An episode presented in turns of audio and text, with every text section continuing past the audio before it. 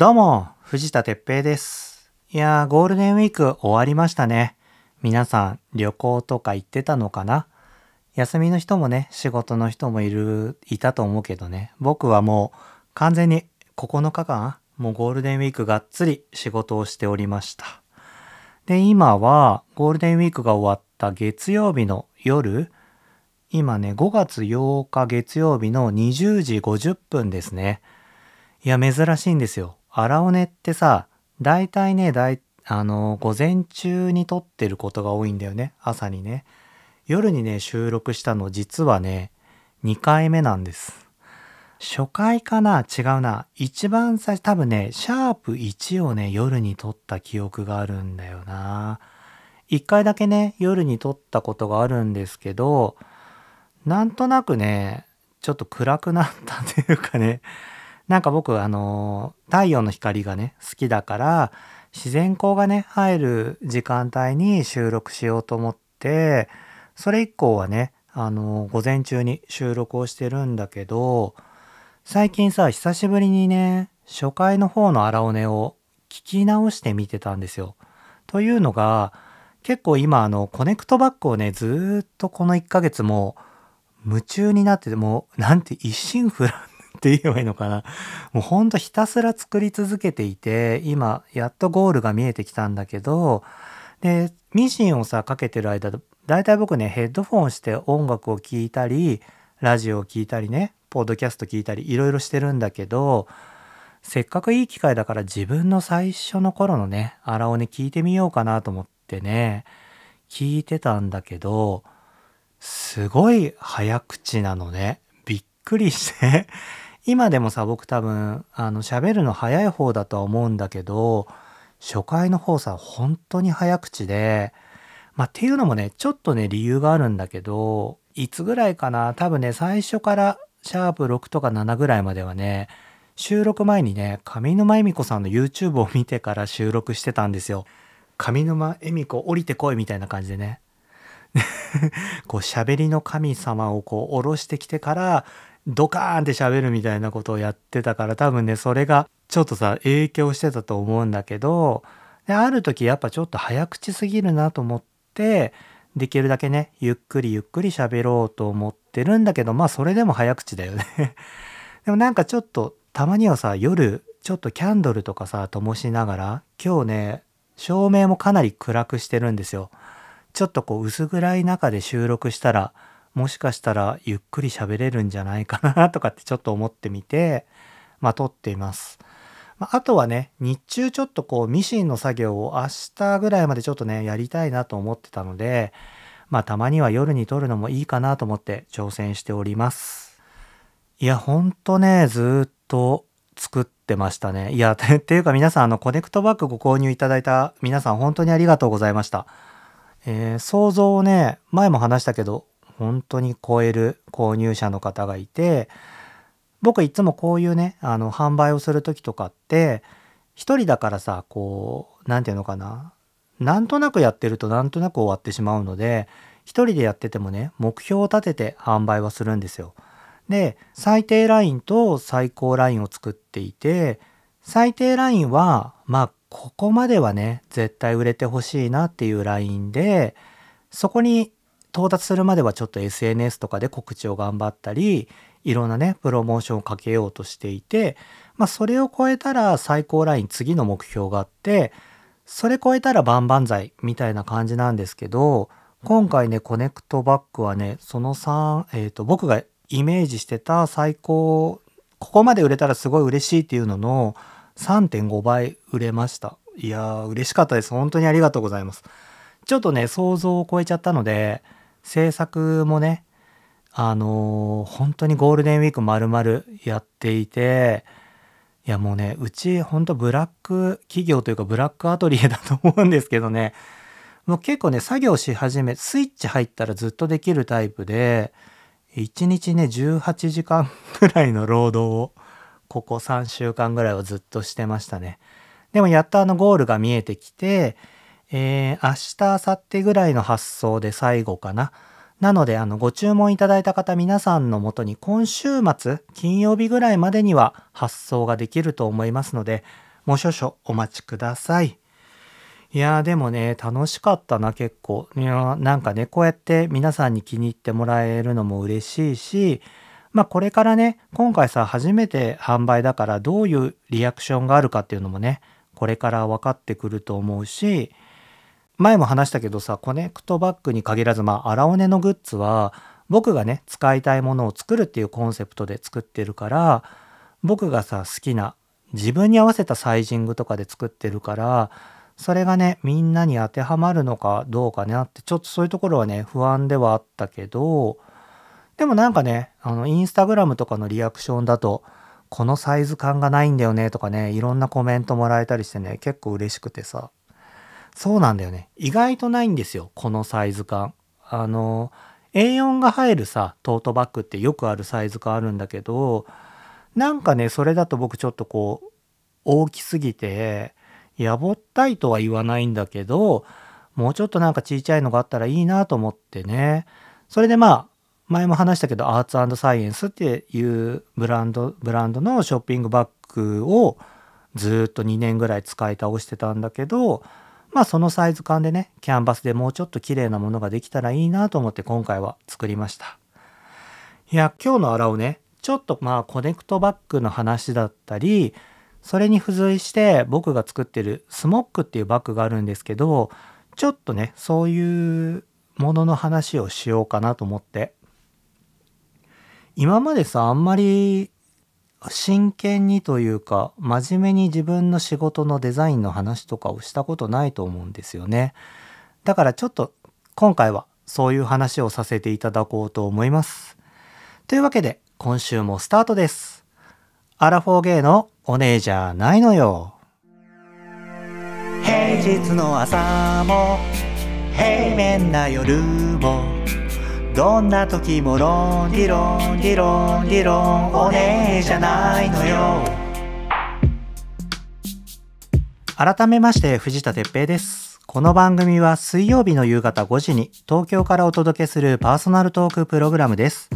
ゲイといえばお姉あ 今あげーじゃなかったね。やっぱさ、夜だとちょっとしっとりすんのかないいね、これね。ゲイといえばおねいのイメージが強いですが、そうじゃないのもいるんですよ。うふふ。なノリで、アララーズとコネクトする番組です。コネクトバッグね、届いた皆さんも使ってもらえてるかなゴールデンウィークとかね、使ってくれてるとすごい嬉しいです。あの、インスタとかね、ツイッターでもちょっと書いたんですけど、このコネクトバッグって普通のバッグだとね、まあ大体のものにね、あるものがないんですよ。気づきました？あの、手元にある皆さん。何かっていうと、本体ね、バッグの本体の表面にステッチがないんですよ。ステッチって分かります？あの糸の縫い目のステッチね。まあ大体さ、トートバッグとかだと上の方、口のところにね、ステッチが入ったりとか、まあ物によっては底面とか、町の部分とかね、いろんなところにステッチが入るんですけど、僕今回このコネクトバッグではね、ステッチが一切入ってないっていうバッグを作りました。これはね、僕が作ってるスモックっていうものにも共通してるんだけど、結構大変なんですよ。ステッチをなくすって。あのー、ステッチってね、ただの飾りじゃなくて、補強としてもね役割があるんですね。そこを縫うことでバッグが強くなるとかあとはまあ裏と表裏面と表を縫い合わせることによってそこが止まってバッグとしての形をこうキープできるとかねいろんな役目があるんですけどそれをなくすためには裏でねいろんな細工をしなきゃいけないんですよ。要はそこのステッチがなくても形がキープできるように裏で縫わなくてもいいところを縫っていたりとか結構ねめんどくさい作業なんですね。でなんでさじゃあステッチなくしてんだっていう話なんですけどそこがね僕のまあデザインの一つなんですよね。あのー、まあバッグをデザインする時とかって大抵のデザイナーさんっていうかまあ一般的には面のデザインをするわけですよ。面のデザインって何かっていうと要はまあ表表の部分。何て言えばいいのかな。要はさブランドとかだったら一発で見てこのブランドだってわかるようにその面の部分にちょっとこうデコレートを施したりとか金具をつけたりさいろいろそういうのをつけて何ていうのかなブランドらしさを出すっていうのかね。あとはさまあ普通のトートバッグだとこう面のところにさロゴとかさあのなシルクスクリーンとか入るじゃないですか。イラストレーターの方とかがさオリジナルでトートバッグ出す時とかも自分のイラストをねシルクスクリーンとかですって出すみたいな感じで要はさ何て言うのかなとにかくその目立つ部分目立つ部分って言ったら変なんだけどまああるものに対してデザインをプラスするっていうのが多分一般的なデザインの作り方だと思うんですけど僕ねあんまりそういうデザインの仕方には興味がなくってなんかもともとあるものをなくしてみたいって 思うんですよ。これをなくすことによってなくすためにはどうすればいいかでそのそのためにはどうすればいいかっていうところが結果ねデザインになっていくことが多い気がしていてね僕の中では。でまあ今回のコネクトバッグで言えば表面にステッチを出さないっていうのが僕の中でのマイナスなわけですよ。でまあそのマイナスをすることによって他をこう微調整していくとどんどんそのバッグの個性が生まれてくるっていうのかな。なんかそういう感じでね今回は作りました。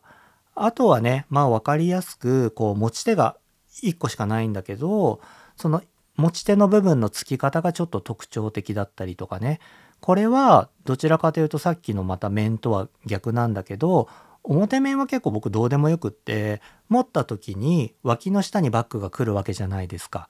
その時になんかちょっと違う見え方ができたらいいなと思ってちょっとねずらしたりとかそういうデザインにしましたね。実はねこのコネクトバッグねサンプル自体はもう1年以上前に作ってたんですよ。僕ねこれ結構自分の中でいいのか悪いのかよくわかんないんですけどデザインをね寝かせる癖がありましてすぐにね、出さないんですよ。ひらめいて形を作ってから平気でね、1、2年は寝かすんですね。だからね、今発表してるものはまあ大体2、3年前に作ってたものだったりとか、あとね、今まだ世の中に発表してない作品もすごいたくさんあって、寝かし中っていうのかな。なんとなくこう発酵させるような気分なんだけど、前も話したけど、できるだけね、世の中にないものをデザインして作ろうと思っていて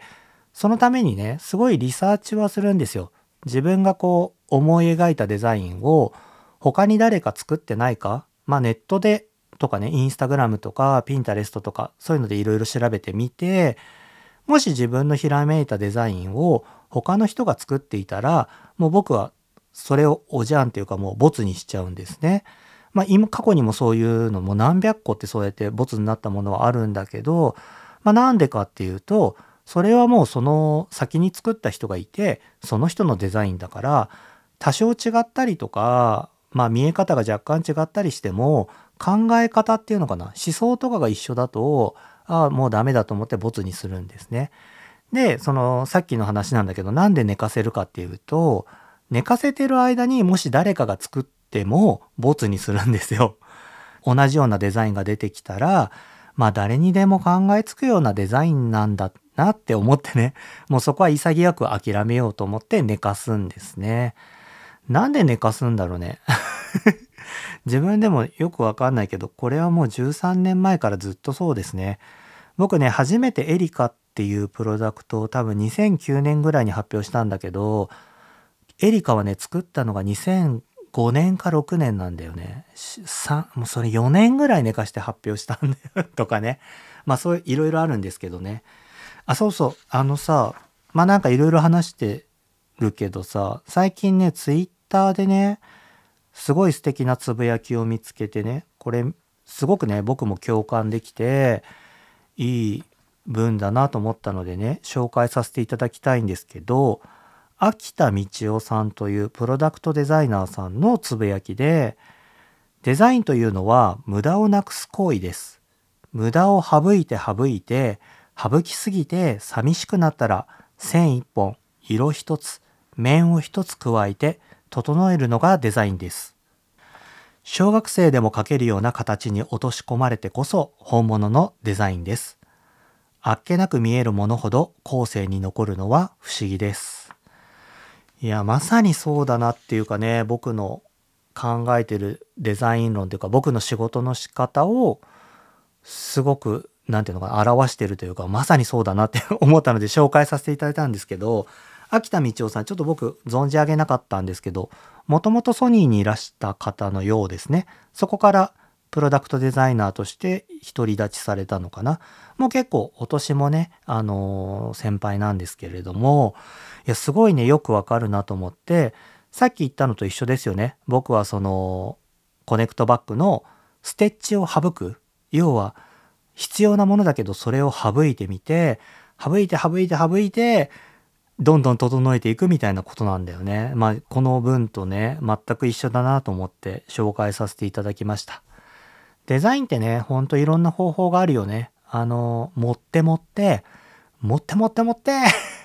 盛りまくってどうだ？みたいなデザインもあれば省いて省いて省いてどんどんシンプルにしていくっていうデザインもあってでもこの秋田さんがおっしゃったように、あっけなく見えるものほど後世に残るのは不思議ですっていうのはもうまさにそうだなと思っていて、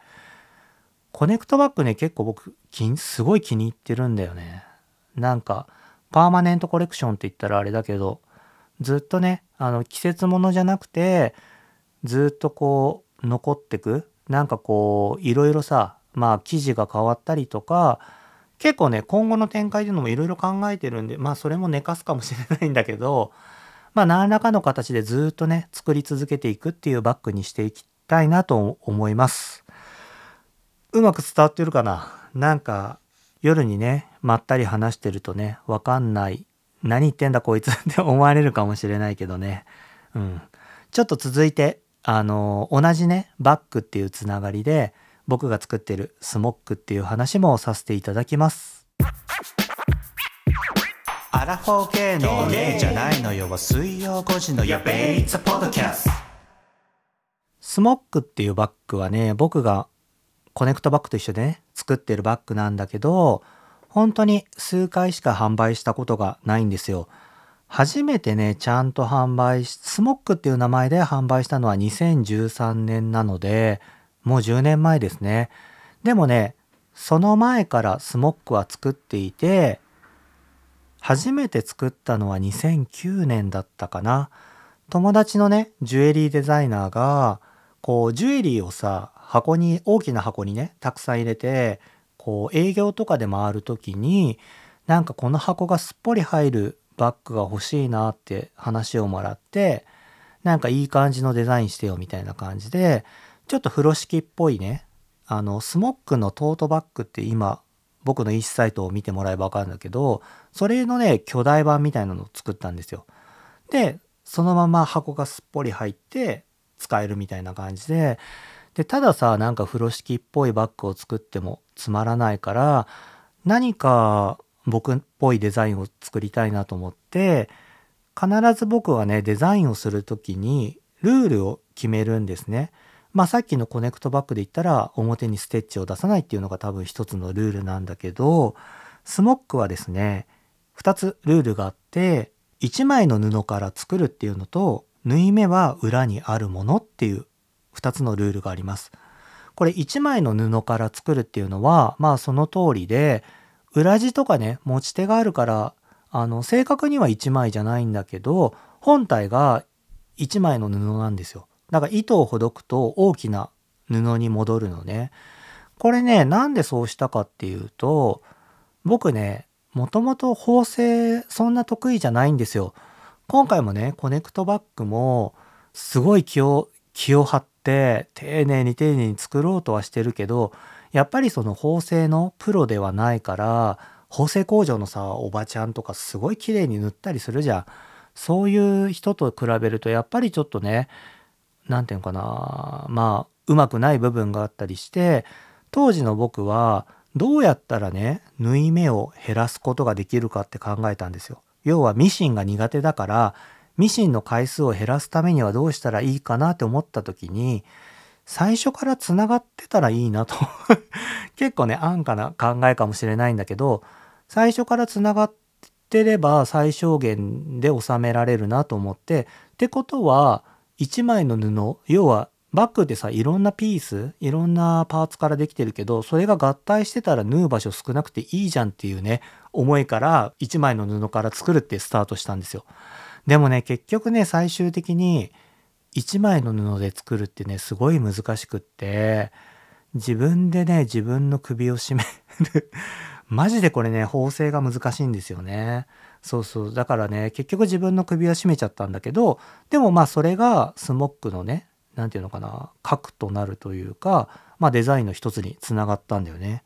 でもう一つの縫い目は裏にあるものっていうのはこれはね何て言えばいいんだろう縫い目って何であるのかなって思っちゃったんですよ。さっきのステッチと一緒なんだけどまあ例えばトートバッグとかだと普通横に縫い目があるじゃないですか。あの剥ぎ合わせた部分ね生地と生地を。なんであるんだろうなってデザイナーさんってこの縫い目があること気にしないのかなと思ってなんか僕はねそれがとにかく気になって縫い目をなくすことってやっぱ難しいからなんとかしてこれを隠すことはできないかなと思ってでまあ当時僕刺繍のデザイナーをしてたから例えば刺繍って上からねビーズを付け加えたりスパンコールを付け加えたりできるから隠すことはできるんですよ。でもなんか裏にあるものっていうイメージだったのね。その隠すんじゃなくて縫い目が自発的に見えないように何かできないかなと思ってでその時にひらめいたのがスモッキングっていう刺繍技法だったんですよ。スモッキングって何かっていうと生地をねつまんでつまんであの皆さん今服着てると思うから生地つまんでもらえばわかると思うんだけどつまむと生地が平面から立体になるじゃないですか。それで模様を作っていく刺繍の技法なんですね。これねもともとヨーロッパだと思うんだけど労働者の人たちが着ていたこう長着っていうの？こう丈の長いさスモックっていう服があってそういうところからね生まれている言葉だと思うんだけどあのさ幼稚園生とかもさ何て言えばいいのかな？襟の部分とかにさギャザーが寄ってるこうなんかケープみたいなケープじゃないな上着みたいのかぶったりするじゃないですか。あのスモックって言うでしょ？あれもだからスモッキングが入ってるからそっから来てるんだよね。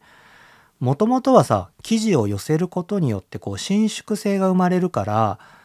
ゴムみたいな作用が生まれるんですよ。わかります？袖口とかにこう生地をグッと寄せるとそこがこう伸びるからゴムがなくても伸びますみたいな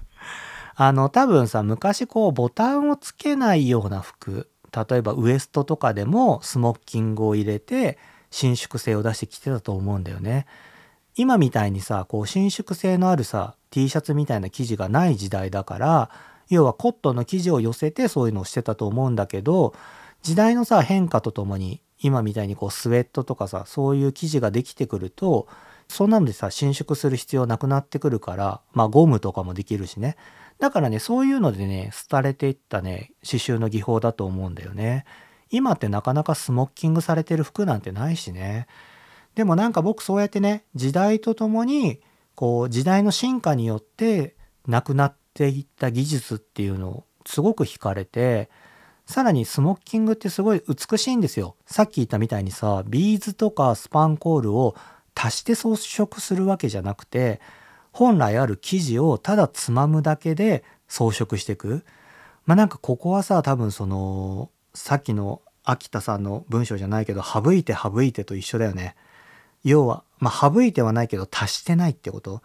ある素材を生かして形を作っていくっていうね。そのスモッキングをね勉強してた時に凹凸ができるからへこみの部分ができるわけですよ。そこにね縫い目をきれいに合わせていくと縫い目がね消えてくっていうことでね これラジオで話しても伝わんないかな？難しいよね。あの、ぜひ僕の EC サイトのスモックっていうバッグをね、見てみてください。あの、Twitter とかインスタでもちょっとスモックの写真をシェアしようかな。面白いんだよ。うん、なんかそれに気づいて、まあ僕はスモックっていうね、ブランドを始めました。でもね、これ、外に作ってもらうのは結構難しくって、何度かね、お願いしようと思って工場に出したことあるんですけど、作れませんって言われたりね、してさ、まあ大量生産はできないから、僕がね、作って本当1年に1回とか2年に1回とか販売しているバッグなんですね。まあなんかでもね、そういうのも好きなんだよね、僕ね。こう、今ってこう大量生産がまあ当たり前じゃないですか。で、何でも買えるでしょ、ネットで。ね、欲しいものは全部ネットで買えばいい時代なんだけど、欲しいものがね、買えないっていうのも僕ね、ロマンがあっていいなと思ってて、あの、僕のことをね、昔から知ってくれてるお客さんは、スモックやっと販売したみたいな感じでね、飛びついてくれるわけですよ。藤田さんやっと作る気になってくれたとかって思ってね。でさ、結構みんなそこまで待ってくれてて、まあ2年に1回ぐらい販売するとさ、やったーみたいな感じでさ、買ってくれるのすごい嬉しくてね。だから僕はね、そういう感じで、時々しか売らないってものがね、あってもいいんじゃないかなって思うんですよね。まあ、スモックにしろ、僕のエリカっていうプロダクトにしても、結構そういう感じでね、まあ最近エリカはちょっとね、オンラインショップでも販売してるんだけど、まあとはいえ展示会とかでしか売らないね、大きい作品とかもいっぱいあるからね。まあちょっとね、今回は堅苦しいというか何言ってんのかわかんない話になっちゃったかな。ごめんね。写真とかがないと難しいよね。まあ、あの何が言いたいかっていうと、あの僕は堅苦しいデザイナーなんです。あの、さらっとしたね、ものを出してるとは思うんだけど結構いろいろ考えていて、まあ、自分のペースも大切にしつつものがね何て言うのかなちゃんとそのものが成長していくというか育っていくようにこう消費されたくないんだよね僕は。まあ物だからさ売り物だから消費されてるんだけど真の部分でね消費されたくないんですよ僕は。自分自身もだし自分が作るものもねコネクトバッグもそうかな、うん、だから本当にね欲しいって思う人のもとに届けばいいなって思っているのでまあこれからもそういう気持ちでデザインをしていこうと思います。なんだろうね夜に収録するとあのね実は今日ね台本ないんですよ初めて台本なしでお届けして ねちょっとわけわかんなかったかな。ごめんね。うん。エンディングいきましょう。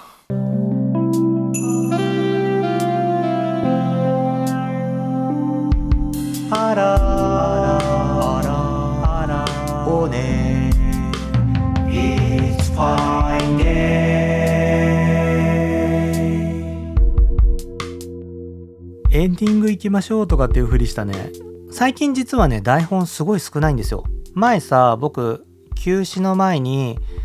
A4 で4枚5枚ぐらいは書いてるかなって言ってたんだけど休止の後はね実はね12枚しか台本作ってなくてまあ思ったように喋ってるんだけどでもねコーナーの終わりの文章だけはちゃんと作っていてあのどう締めてどう次に流すかみたいなその部分だけは文章を決めてねまあそれ通りには読んでないんだけどスムーズに進行できるようにしてたんだけど今日はねそれすら作ってないからエンディング行きましょう恥ずかしいね。これ後から聞くの恥ずかしいけど。まあいっか。てな感じでね最後にこの番組ではアララズからのお便りを募集しています。番組への感想僕への質問また5月のトークテーマ持ち寄りパーティーに何を持っていくかテルミー教えてに対する話くだらないけど誰かに伝えたいことなど何でも構いません。宛先は概要欄にある応募フォームからお願いします。持ち寄りパーティーね、まだお便り届いていないんですけど、難しかったかな。ね、僕も結局ね、ゴールデンウィークピクニック行きたいなと思ってたんだけど、それすら行けなくて、5月の末ぐらいかな、ちょっとピクニック行きたいな。僕ね、代々木公園に好きな場所があって、まあね、結構人が少なくてゆったりできる場所なんだけど、そこにね、寝そべってさ、いなり寿司とかをね、食べながら一人でゴロゴロするの大好きなんだよね。てな感じで、今週もありがとうございました。ちょっと今週はお聞き苦しかったかな。ごめんね。まあでもたまには僕のデザインの話とかもしていこうかなと思います。あるんだよ、いろいろ。僕さ、ほら、一応さ刺繍家っていうのがもともとの肩書きだからビーズとかねスパンコールについてはねめちゃめちゃ話せるんですよ。こういうビーズ使ったらいいぞとか このビーズとこのビーズ組み合わせると今っぽくてモダンだぜとかさ そういう話はねいくらでもできるんだけどね。まあ機会を見てそういうのも話していきたいと思います。てな感じで来週も荒尾根にコネクトしてください。藤田哲平でした。じゃあね。